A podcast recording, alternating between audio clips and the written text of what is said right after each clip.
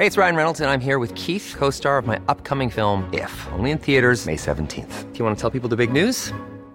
All right, I'll do. Sign up now and you'll get unlimited for $15 a month in six months of Paramount Plus Essential Plan on us. Mintmobile.com slash switch. Upfront payment of $45 equivalent to $15 per month. Unlimited over 40 gigabytes per month. Face lower speeds. Videos at 480p. Active Mint customers by 531.24 get six months of Paramount Plus Essential Plan. Auto renews after six months. Offer ends May 31st, 2024. Separate Paramount Plus registration required. Terms and conditions apply if rated PG.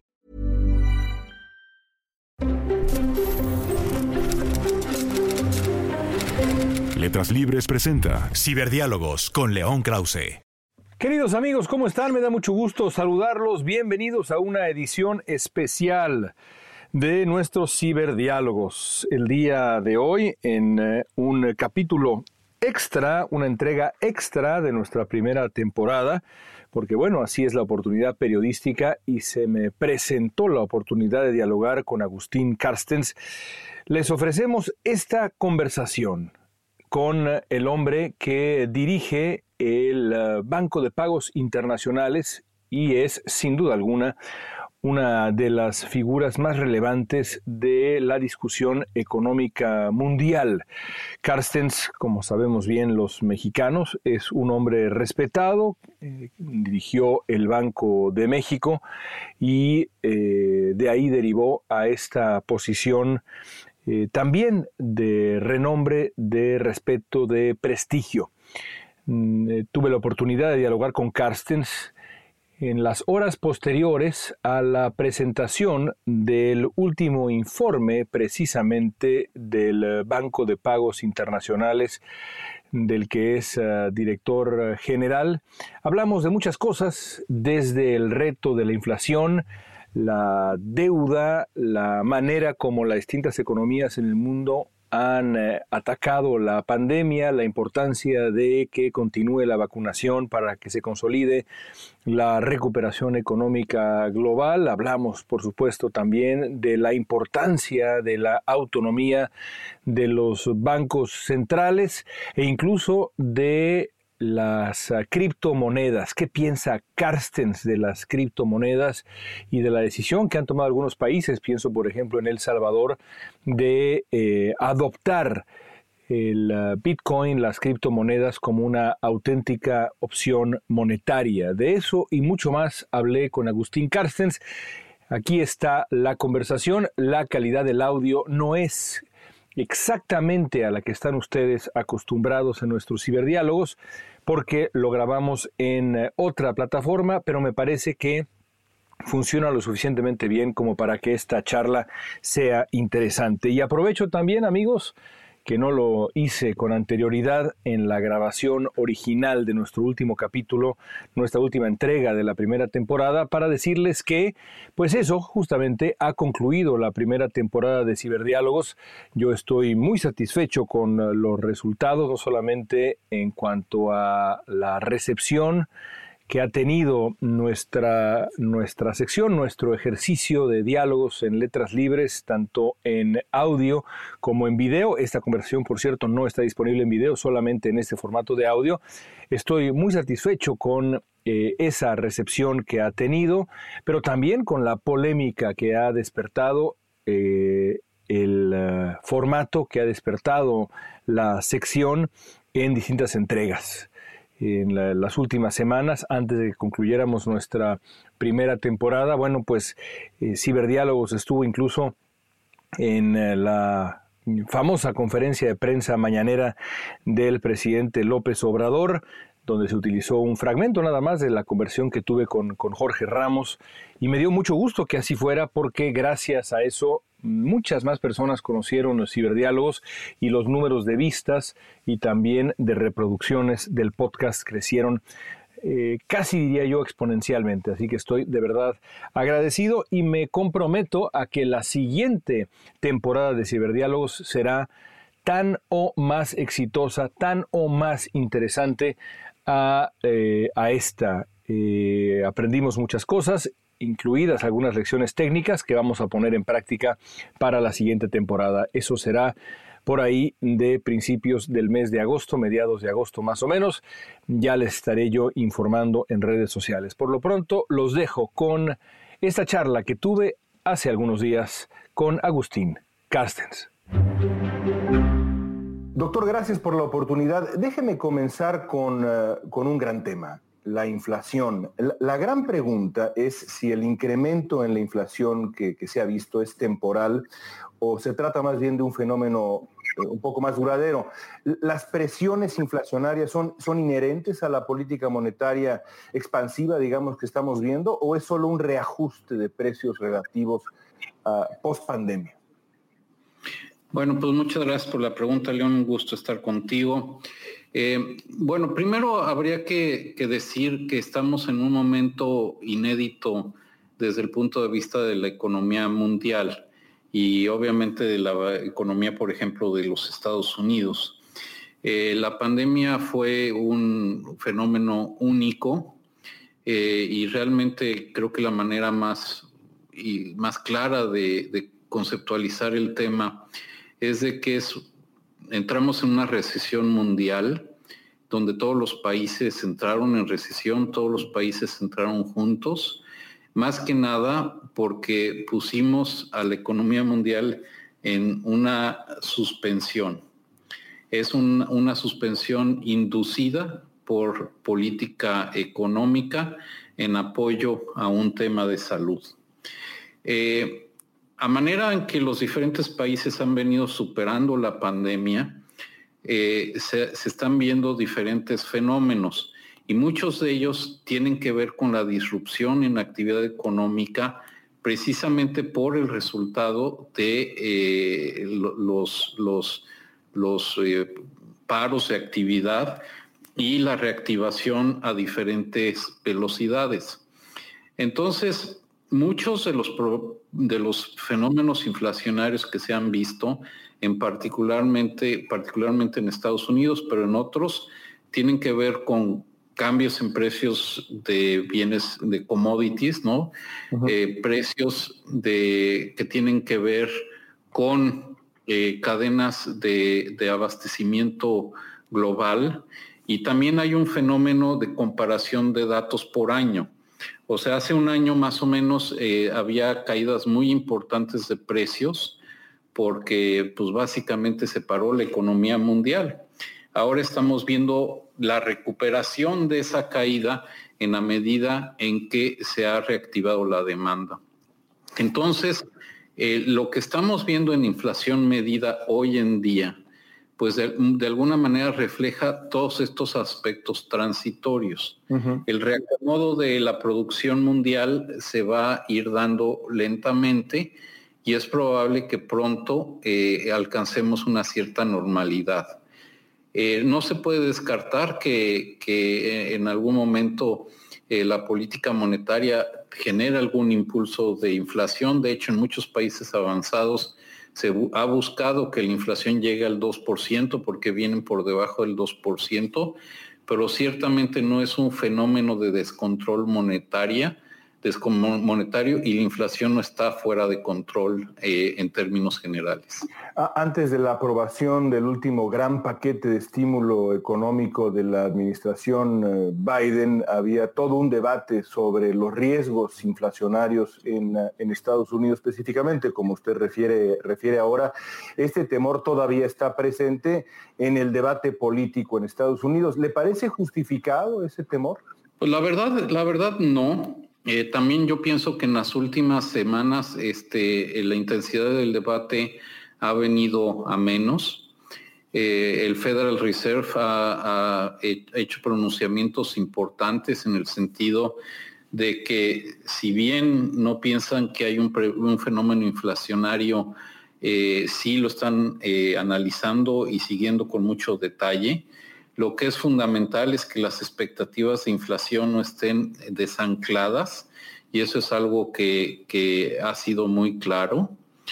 Eh, el, paquete fiscal sí ha sido importante, sí le ha dado un buen impulso a la economía de, de Estados Unidos, pero también hay que pensar que vienen de una situación económica muy deteriorada precisamente por la solución a la pandemia.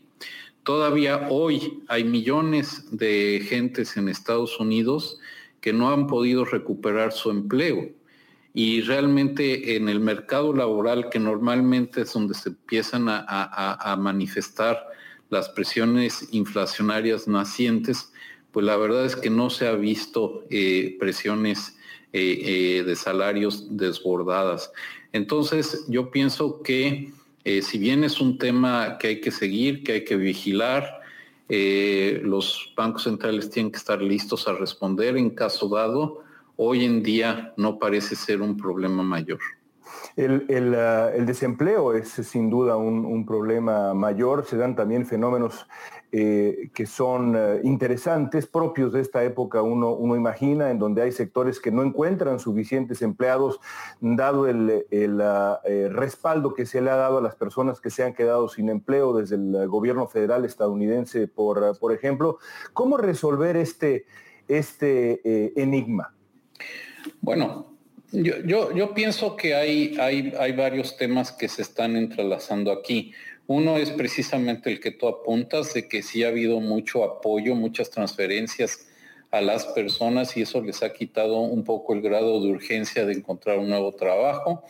Yo pienso eso se va a ir eh, resolviendo, resolviendo gradualmente. Eh, a mí el, tema que me preocupa más es que algunas gentes hayan dejado el mercado laboral por falta de habilidades adecuadas. Mm. El tema de la pandemia no únicamente eh, generó una caída en la demanda agregada en la producción, pero también aceleró muchos cambios tecnológicos en el mundo.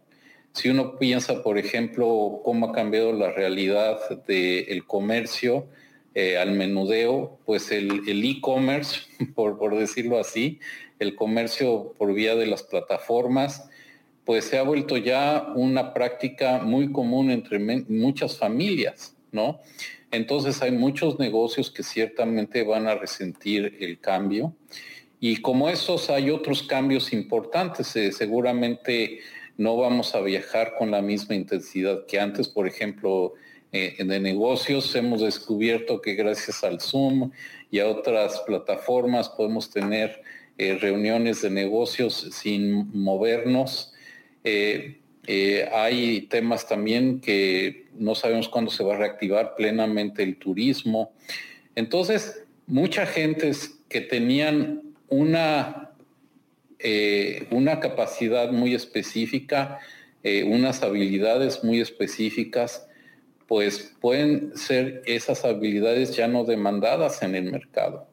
Y entonces eso requiere políticas todavía mucho más profundas, más orientadas a eh, entrenar mejor a la gente, a que puedan tener una mayor movilidad y que, digo, por decirlo de manera muy llana, eh, que, que se puedan reinventar, ¿no? A través de adquirir eh, nuevas habilidades.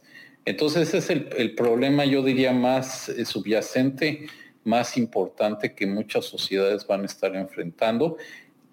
Algo que, una tendencia que ya existía, pero que se ha reforzado por la pandemia. En, eh, eh, evidentemente hay riesgos y hay escenarios peores. ¿Qué tan grande es hoy por hoy el riesgo de que la, expansión fiscal y monetaria eh, esté generando una, una, burbuja en el precio de los activos y que de reventar esta burbuja terminemos en una situación todavía más grave que nos remita al 2009, por ejemplo? En este momento, ¿qué tan grande es ese riesgo? Bueno, esa es una posibilidad. Eh, es una posibilidad que nosotros aquí en el Banco de Pagos Internacionales asignamos una probabilidad relativamente baja. Pero de todas maneras, la, pregunta hace mucho sentido porque la política monetaria expansionista actúa a través de la economía eh, mediante afectación y en este caso aumento de los precios de los activos al bajar las tasas de interés para estimular el crédito, eh, para estimular el valor de los activos y que haya mayor riqueza y que la gente eh, digamos, tenga más ingreso para gastar, pues ciertamente existe la probabilidad de que algunos precios se desalineen. Eh, no hay duda de que hay algunos más que otros que estén más sobrevaluados otros que francamente no están, no están sobrevaluados. El punto es que también como, como la inflación es un tema que tenemos que vigilar porque podría, eh, podría realmente haber un problema de sobrevaluación de, de, precios de activos y eventualmente se podría romper la burbuja y generar, generar problemas. Pero por el momento no es algo que se vea con una probabilidad alta. Eh, otra, otra preocupación y otro tema que se debate constantemente es eh, la deuda. ¿Qué tanto eh, pesa la deuda a futuro? ¿Afectará el crecimiento? Pienso, por ejemplo, en Estados Unidos, que está pasando por un proceso de deuda, pues de verdad, me, parece que no visto desde la Segunda Guerra Mundial, si, no, me, equivoco. ¿Podrá Estados Unidos eh, manejar, absorber, digamos, este nivel de endeudamiento sin sacrificar crecimiento? Bueno, yo, yo creo que, digamos, primero eh, es un punto muy bueno. Eh, el hecho de que muchos países respondieron a la pandemia con una gran expansión fiscal, pues sí ha traído como consecuencias aumentos muy importantes en la deuda soberana y es correcto lo que tú dices de que la deuda en Estados Unidos está a su nivel más alto desde la Segunda Guerra Mundial.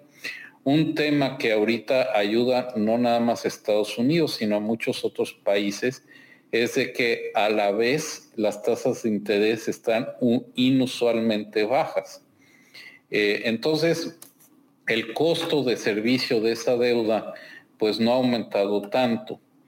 El tema es de que ahorita que la economía en Estados Unidos en particular se está reactivando, que el nivel de tasas está bajo, se debería eh, eh, tomar eh, eso en cuenta para que en los próximos años empiece a haber una cierta normalización fiscal y realmente el servicio, de, servicio de la deuda no se vuelva un factor que inhiba el crecimiento.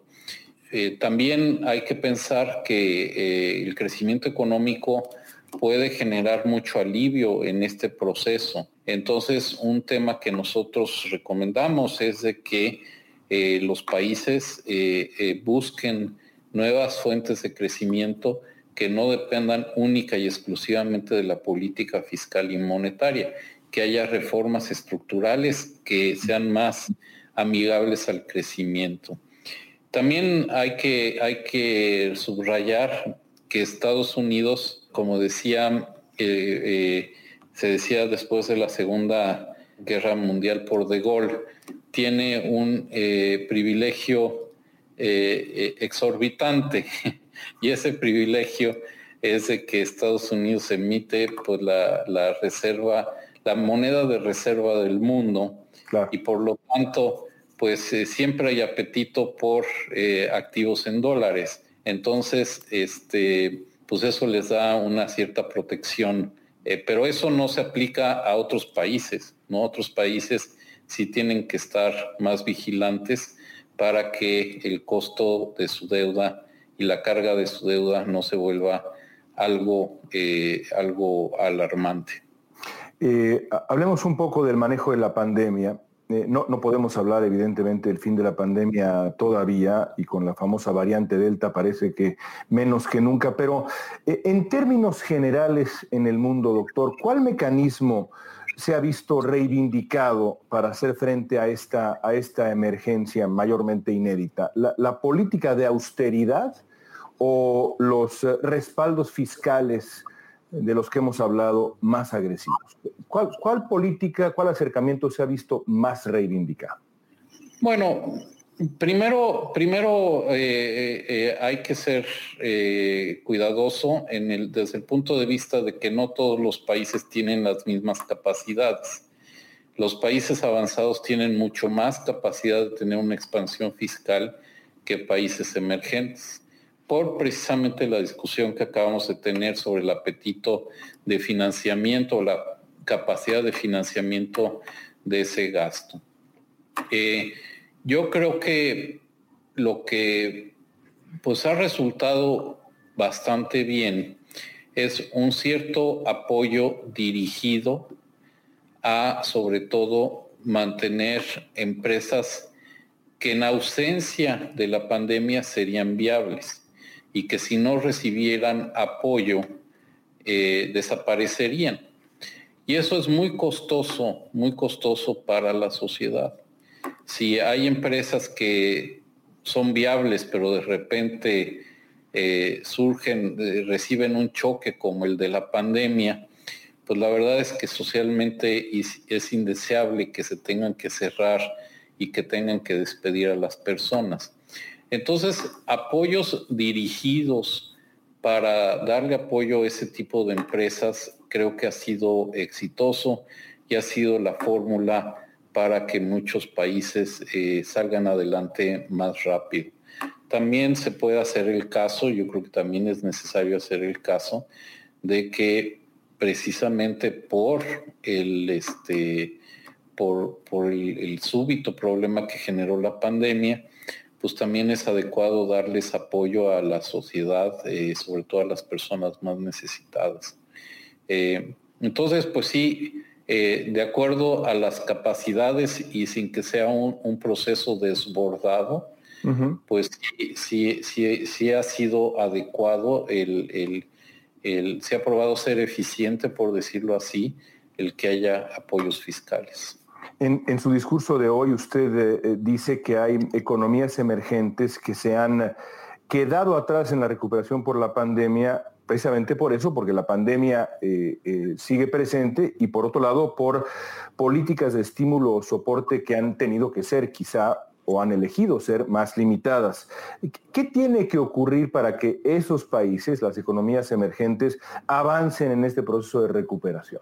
Bueno, primero hay que, hay que subrayar el hecho de que todavía en muchos países emergentes hay un gran rezago en vacunación.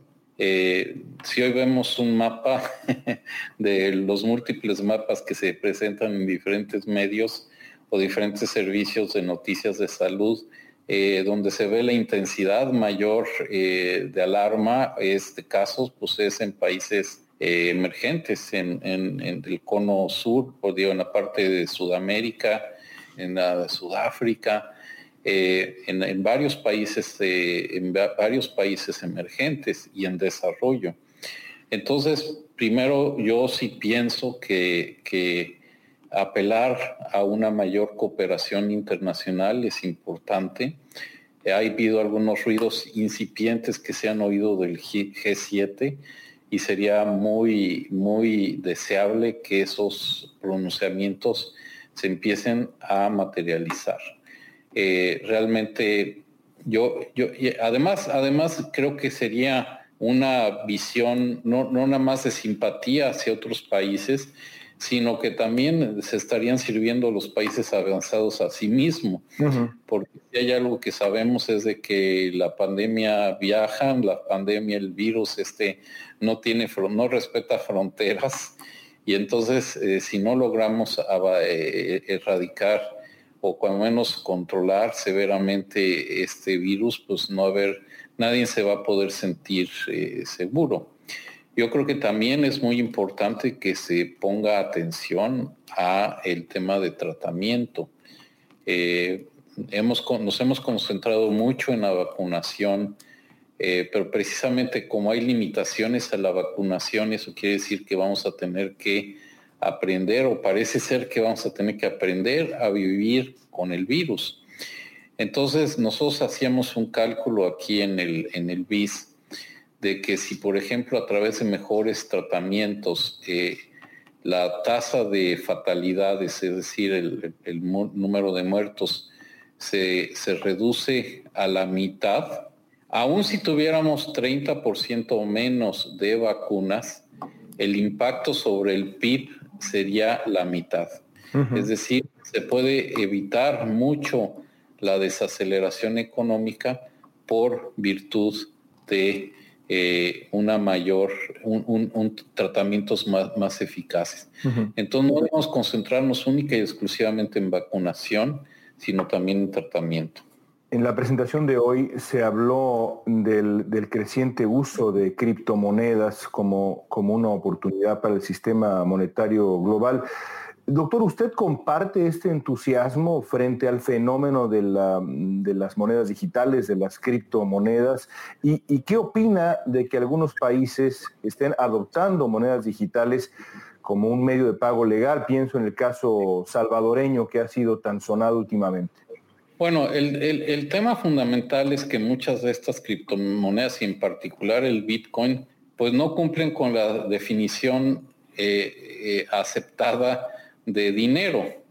El dinero tiene que ser un buen medio de cambio, tiene que ser un buen depósito de valor y una buena unidad de cuenta. Pero el Bitcoin pues no cumple con estas características. No es un buen depósito de valor porque su valor sube y baja brutalmente y por lo tanto pues eh, la confianza que uno puede tener en que esa, esa criptomoneda mantenga su poder adquisitivo es muy bajo.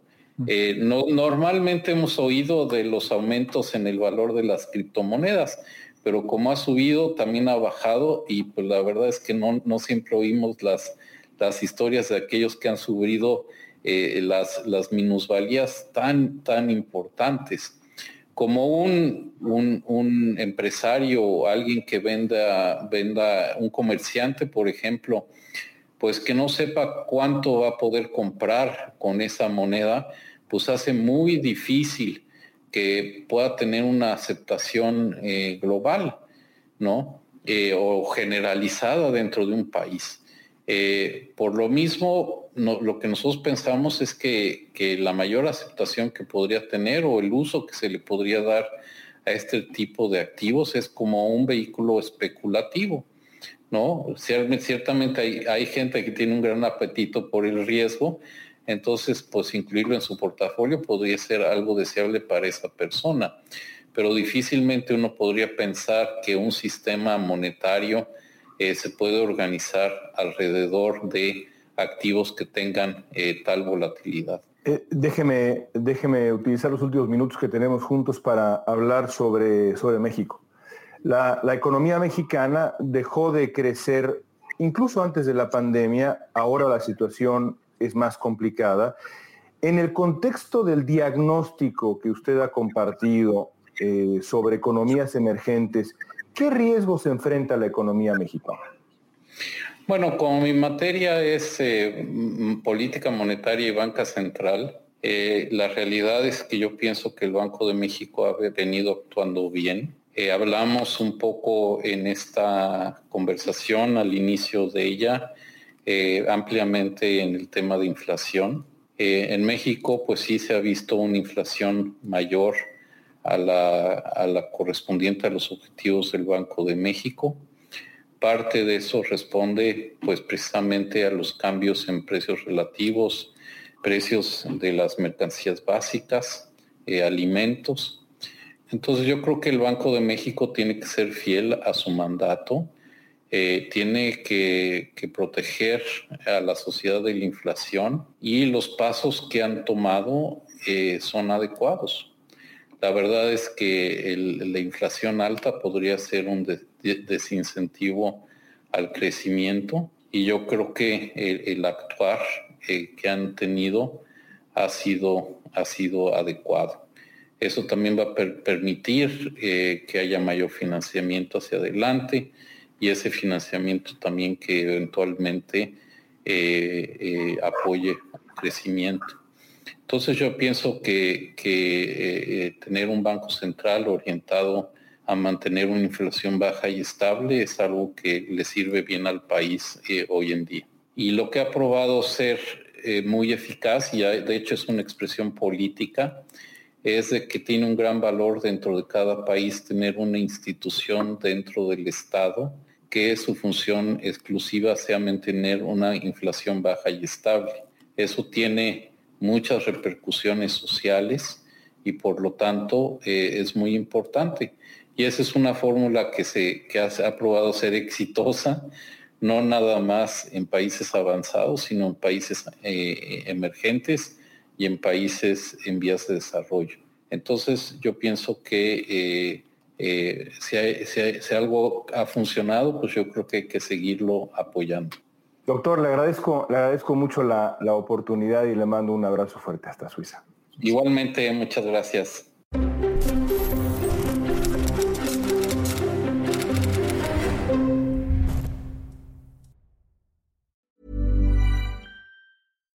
Catch yourself eating the same flavorless dinner three days in a row? Dreaming of something better? Well, HelloFresh is your guilt-free dream come true, baby. It's me, Kiki Palmer. Let's wake up those taste buds with hot, juicy pecan-crusted chicken or garlic butter shrimp scampi. Mm. Hello Fresh. Stop dreaming of all the delicious possibilities and dig in at HelloFresh.com. Let's get this dinner party started.